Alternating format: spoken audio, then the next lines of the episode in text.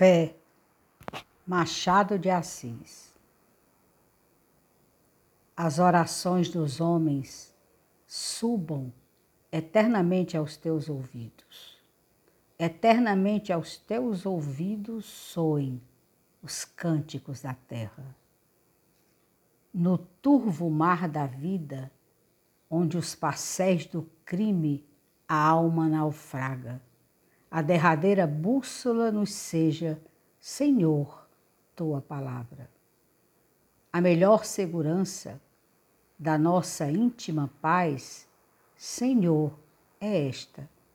Esta luz que há de abrir a estância eterna, o fulgido caminho.